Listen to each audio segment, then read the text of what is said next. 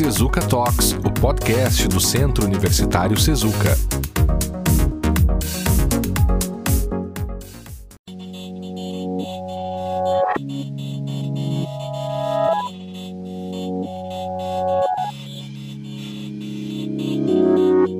Sejam bem-vindos ao episódio número 35 do Sezuka Talks, o podcast do Sezuka, gravado em 30 de abril de 2021. O nosso objetivo é realizar um diálogo entre os cursos, trazendo temas que permitam um enfoque interdisciplinar. Se você nos escuta, pode encaminhar e-mails para o podcast, inclusive com a sugestão de temas e entrevistados. Para fazer isso, basta enviar uma mensagem para talks.sezuca.edu.br. Você também pode ouvir todos os episódios passados do Sezuka Talks apenas buscando por Sezuka Talks lá no Spotify. E no episódio de hoje o tema é Engenharia de Produção. Eu sou o professor Guilherme Damasio Goulart e está aqui comigo o professor Eduardo Batista, coordenador do curso de Engenharia de Produção. E aí, professor Eduardo, tudo bem? Olá, Guilherme. Boa tarde. Boa tarde, ouvintes. Tudo bem? Tudo certo, obrigado aí pela, pela presença e por ter vindo aí para mais um Suzuka Talks aqui. Ah, legal. Muito obrigado aí pela, pela presença. É, e acho que antes da gente começar uh, sobre os temas mais específicos né, da, da, da, do nosso episódio de hoje, Eduardo, eu acho que seria interessante você explicar para a audiência, para os ouvintes, como é que é o curso de, de engenharia de produção, exatamente qual é o objeto de, de estudo de vocês e o que que faz esse profissional da engenharia de produção? Como é que é o dia a dia de um profissional de engenharia de produção dentro de uma empresa?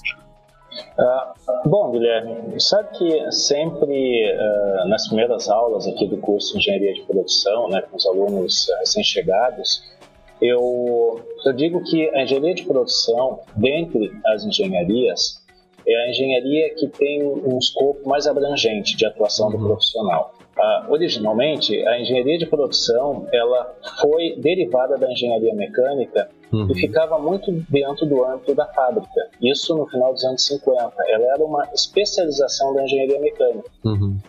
Somente depois dos anos 70 é que a engenharia de produção se tornou um curso universitário aqui no Brasil. Né? Uhum. E, e, e, esses primeiros cursos, nos anos 70, lá em São Paulo, eles continuavam voltados para a área da fábrica.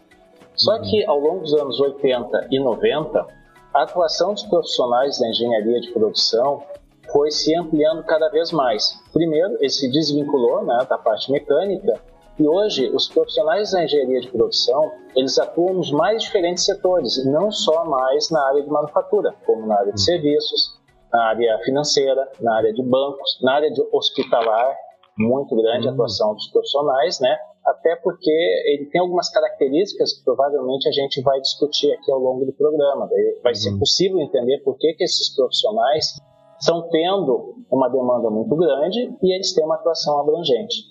Então, o profissional de engenharia de produção ele se torna muito polivalente.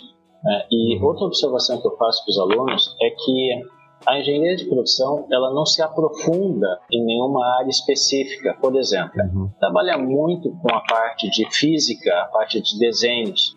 Engenharia elétrica trabalha muito na parte de eletricidade, obviamente. Engenharia química, na parte de quimismo, processos químicos, né, transformações. Uhum. A engenharia civil, obviamente, né, na parte de construção civil, estruturas. Mas a engenharia de produção, ela é uma engenharia cuja matriz ela é muito diversificada. Então, uhum. um aluno estuda logística, o aluno estuda cadeia de suprimento, o aluno estuda produção industrial, uh, o aluno estuda uma parte de economia e administração. Então, ela é bem mais abrangente e não se aprofunda muito em nada, se comparado com outras engenharias, obviamente. Né? Ele se uhum. aprofunda mais. Uh, vamos comparar com a administração. Né? A administração uhum. e engenharia de produção, às vezes, tem zonas em comum. Só que a engenharia de produção se aprofunda mais em técnicas matemáticas, né? em pesquisa operacional, como nós vamos estudar agora. Ela entra um pouco mais a fundo dentro da fábrica, né? o planejamento e controle de produção. Uhum. E, e diz uma coisa, Eduardo, o, esse profissional, como é, que, como é que é o dia a dia dele, como é que é o trabalho dele aí dentro de uma empresa? Hum, é, ah, é, o profissional de engenharia de produção, é, basicamente, ele, ele trabalha com otimização de processos.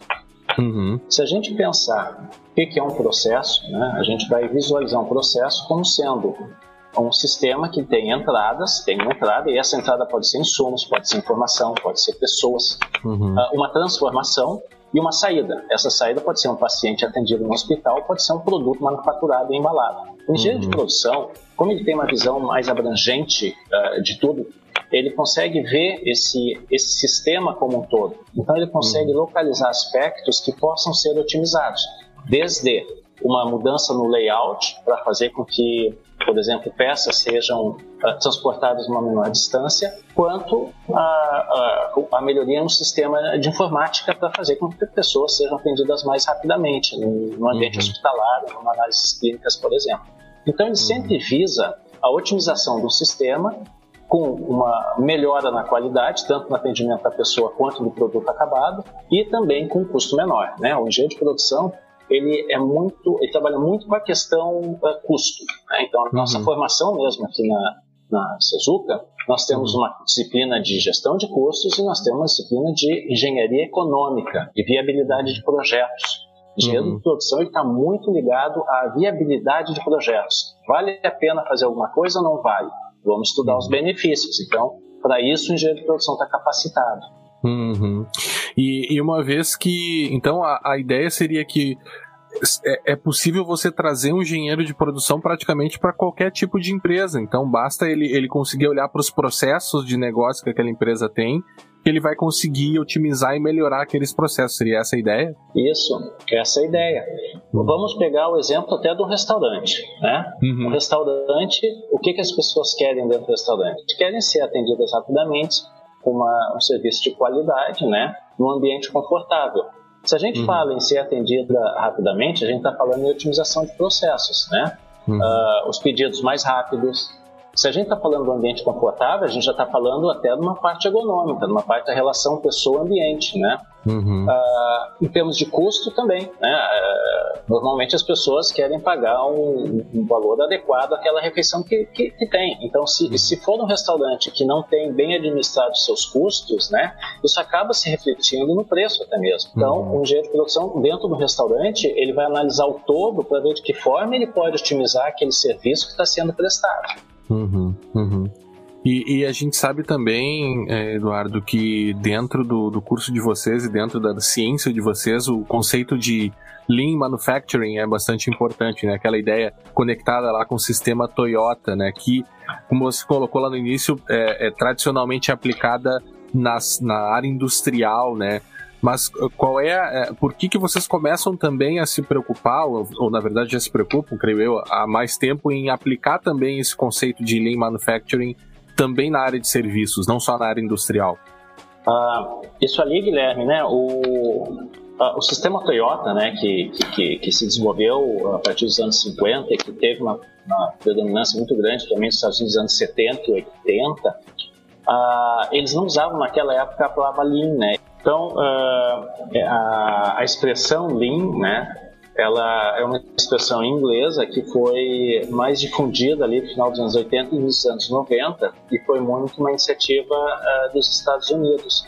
Uhum. Uh, e obviamente o sistema Toyota é uma iniciativa japonesa, né? Mas os dois têm muitos pontos em comum, né? uhum. principalmente na questão de desperdício, porque quando a gente pensa em Lean, a gente pensa em fazer atividades evitando desperdícios. E os japoneses ah, da Toyota, do modo geral, eles já falavam em desperdícios e falavam nisso, né? Citavam as chamadas sete perdas, que é uma perda de uh, por movimentação de material, perda por movimentação da pessoa também, a uhum. perda por qualidade, né, se produz alguma coisa e, e, isso é rejeitado, e perdas por estoque, né, porque tudo uhum. aquilo que faz a mais e deixa estocado é um dinheiro que ainda não se converteu né, em receita.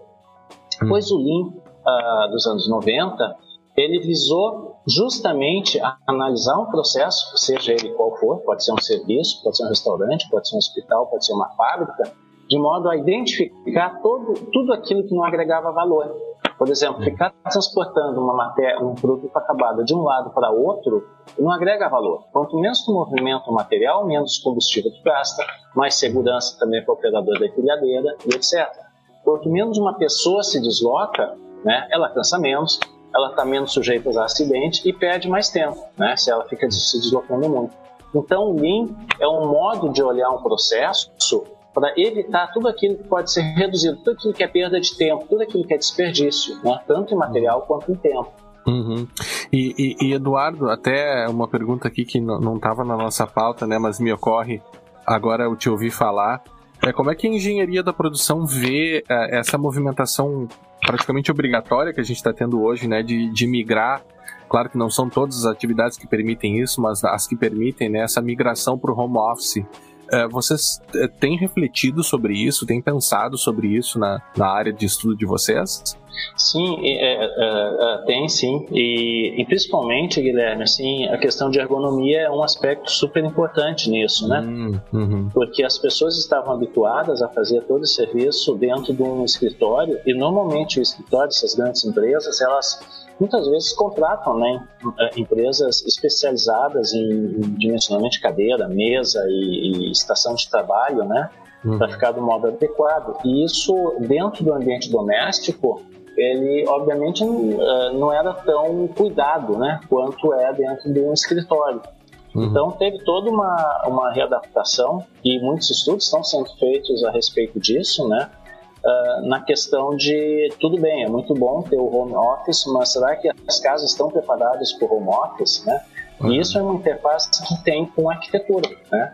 Hum, interessante. A arquitetura interessante. engenharia de produção, nesse caso, uh, tem uma interface nesse ponto. Uhum. Sabe que a gente.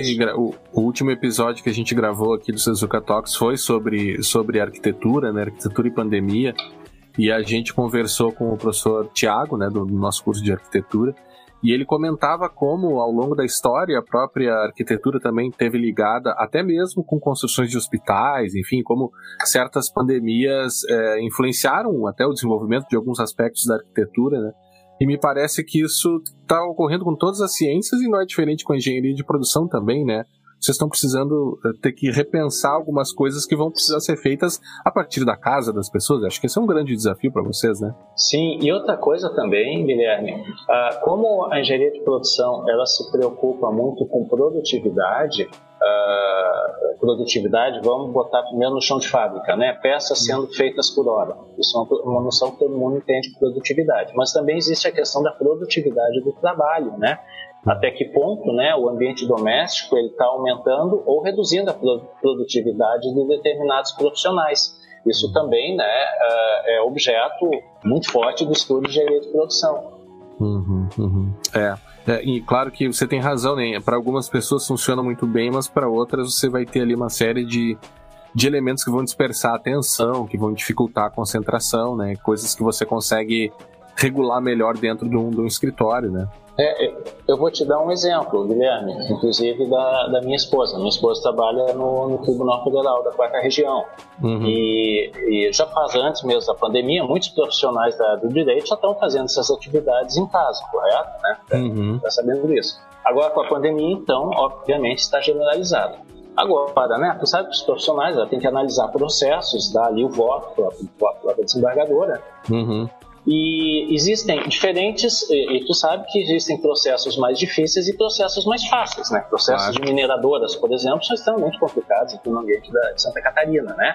Sim. Agora, uns processos são bem mais trabalhosos do que outros. Então, esse também é um trabalho da engenharia de produção dentro de uma área que não tem nada a ver com engenharia de produção, que é a área jurídica, né? No entanto, uhum. o que, que é isso? O que, que são os processos analisados ali? Né, são, é, é, o resultado do trabalho de alguém. Então, a engenharia de produção, uhum. nesse caso, se preocupa com o resultado do trabalho de alguém. Né? Uhum. Assim como os profissionais que estão em casa, que não estão nas empresas, também geram resultado. Esse resultado está sendo melhor ou está sendo pior? Né? Uhum. Uhum. Sabe, Eduardo, que quando um, acho que um dos aspectos também muito caros para vocês da engenharia da produção é a questão da logística, né? E a gente vê, é, inclusive a questão de logística está sendo discutida hoje no país, né, sobre os correios, se se privatiza ou não, enfim, ou seja, é uma questão de logística que interessa a todo mundo, né, de uma forma mais ampla.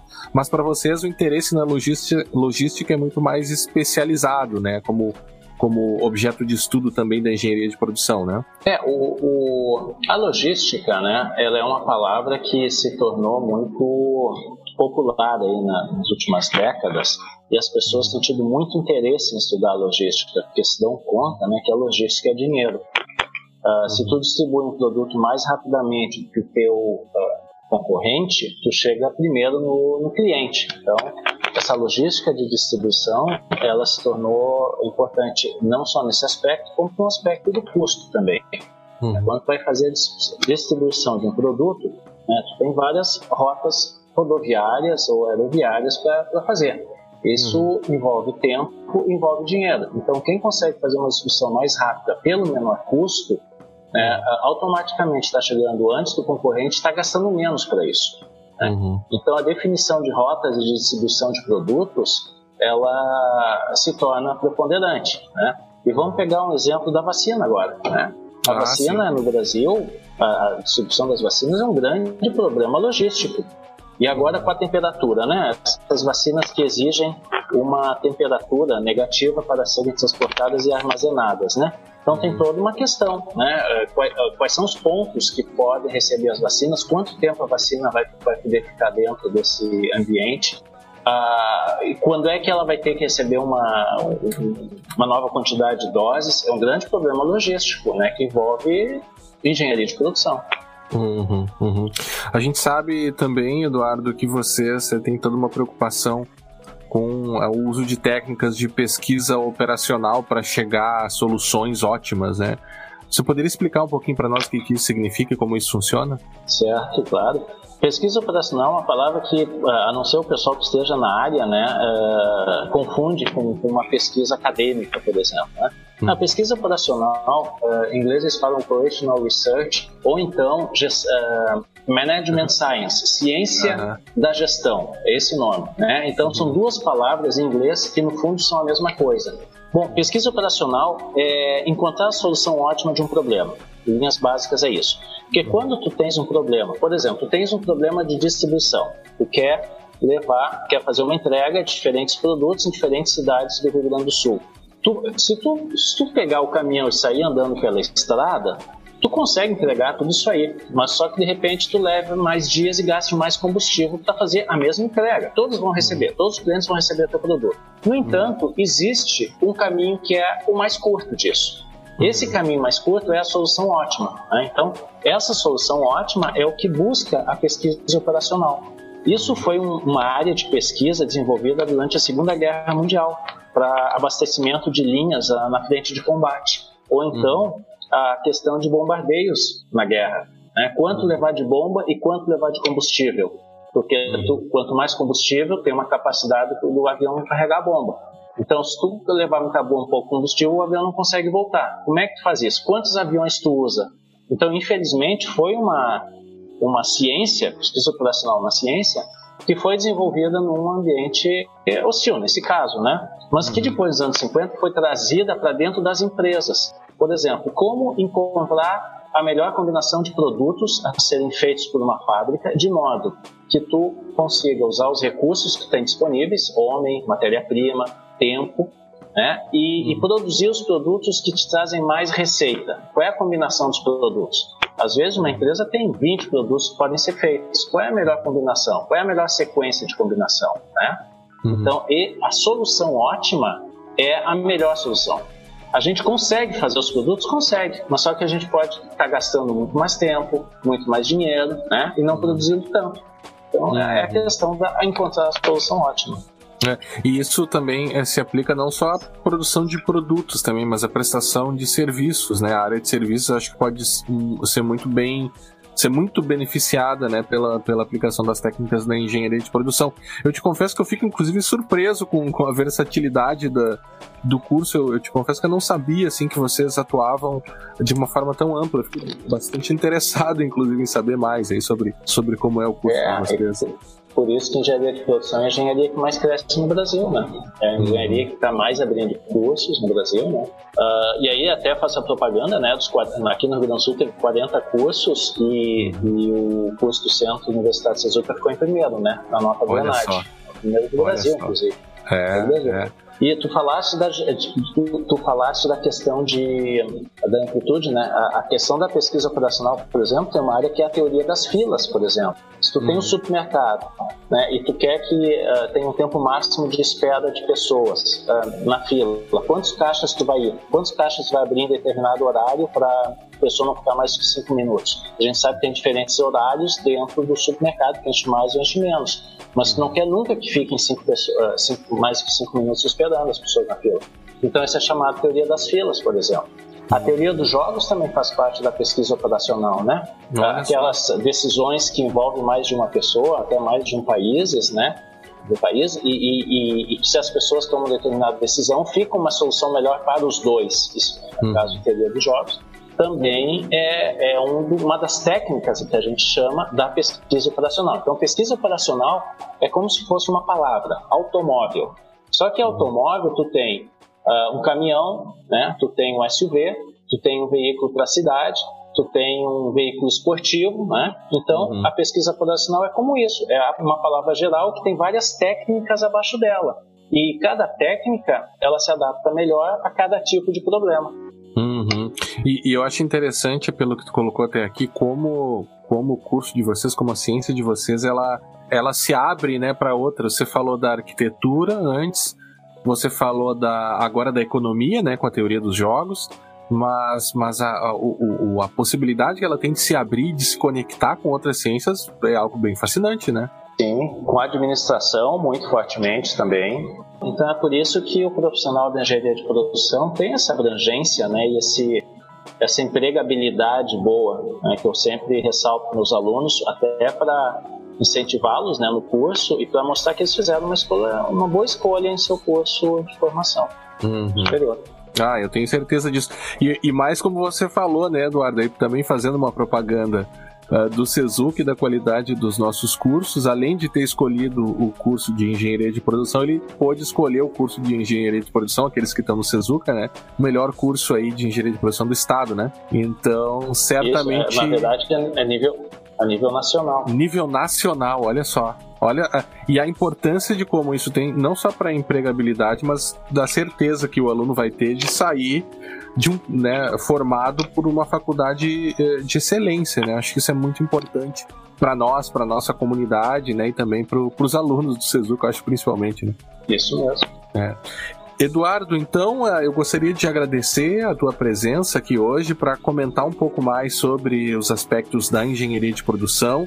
A gente espera que os nossos ouvintes tenham aí gostado da conversa e também quero deixar aí alguns minutos finais para você dar uma mensagem final, falar eventualmente sobre alguma coisa é que não tenha tido oportunidade de falar antes. Ficam aí os minutos finais são teus aí para para dar tua mensagem. Certo, obrigado, Guilherme.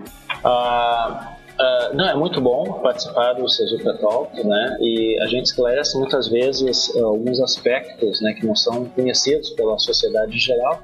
Eu acho que a atuação do engenheiro de produção é uma das principais, né? E eu gosto muito de ressaltar esse esse aspecto de que o engenheiro de produção ele não está mais confinado nas fábricas. Uhum. O engenheiro de produção ele tem uma atuação muito ampla. Né? Eu, eu, eu, também digo que eu fui num congresso nos Estados Unidos alguns anos atrás de engenharia de produção e eu fiquei uh, surpreso pela quantidade de trabalhos e artigos feitos na área da saúde. Por exemplo, a aplicação do, das técnicas Lean, que nós acabamos de falar, dentro de ambientes hospitalares. Né? Muitos trabalhos acadêmicos sendo feitos nesse campo.